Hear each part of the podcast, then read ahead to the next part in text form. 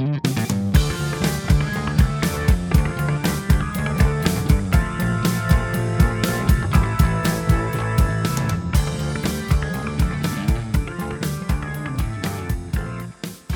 Приветствуем всех слушателей подкаста «Вечерняя и беда». Сегодня у нас рубрика «Карьера и саморазвитие» с Марией Мажугой, которая является финансовым менеджером и автором телеграм-канала «По дороге на работу», который вы уже наверняка знаете. Маша, привет! Какими лайфхаками сегодня порадуешь нас? Рома, привет! Ребята, привет! Сегодня у нас такая тема, мне кажется, для всех актуальная, ну, по крайней мере, интересная точно и полезная. Тема у нас сегодня называется «Хороший текст – залог успеха». О, понимаю. Да, тексты пишут все сейчас, да, мессенджеры повсюду, а удаленка, которая уже стала нормой, заставляет нас еще больше общаться в переписке. И я хочу с вами поделиться парочкой советов из книги, которая называется «Пиши, сокращай». Знаешь такую книгу, Ром, слышал? Слышал, и даже некоторые советы использую. Ну, не прямо из нее, но процитированные из других источников, скажем так. Да, вещь хорошая. Да, вот я еще один источник сегодня.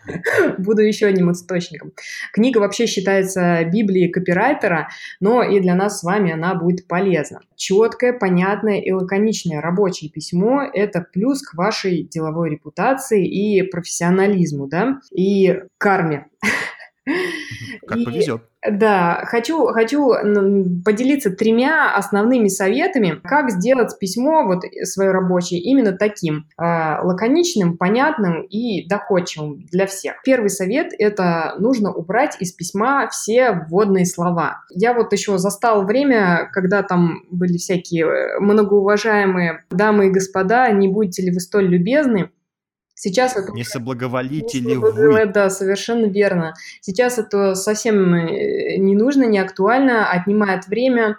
Э, нужно прочитать письмо быстро и понять, что требуется, да.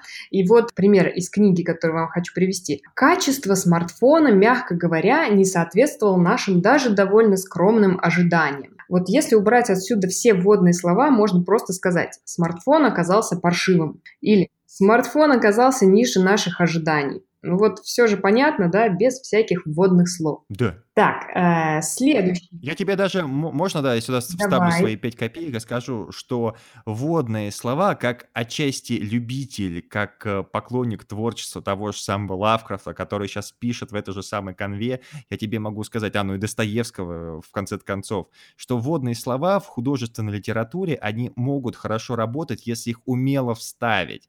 Но в деловой переписке, конечно же, их или там в публицистических обзорах в интернете их по-любому быть не должно. Да. Потому что это читают для другой цели. Да. да. Так, следующий совет. А, используйте простые слова и простые предложения. А, если чтобы прочитать одно предложение, вам не хватает воздуха, значит, оно слишком длинное, и надо его переписать. И тут вот не, стоит бояться, что простые слова кто-то может расценить как низкий профессионализм или вашу неподготовленность. Совсем наоборот.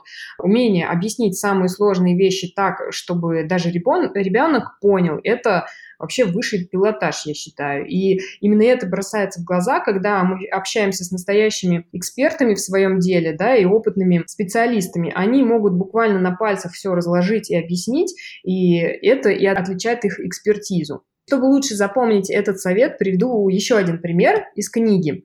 Предлагаю минимизировать непродуктивные коммуникации и нивелировать полемику по тривиальным вопросам. А умничать. Это значит, это значит, хватит спорить из-за ерунды. Да, вот э, буквально можно перефразировать тремя словами.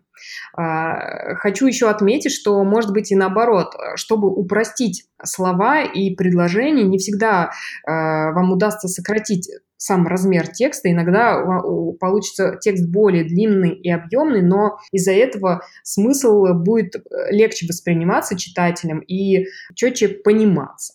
Итак, третий совет, к которому мы подобрались уже, это каждую новую мысль выносите в отдельный абзац. И если этот абзац у вас получается объемным, не забывайте в конце сформулировать вывод и главную мысль, чтобы читателю было проще а, схватить то, о чем вы только что там писали, и о чем шла речь. Это три простых и главных совета, которые помогут написать современное, хорошее деловое письмо.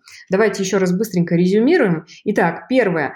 Убираем все вводные слова, используем простые слова и простые предложения, и каждая новая мысль в отдельный абзац, и э, резюмируем в конце абзаца, если он был длинным. Вот, на этом, пожалуй, все сегодня.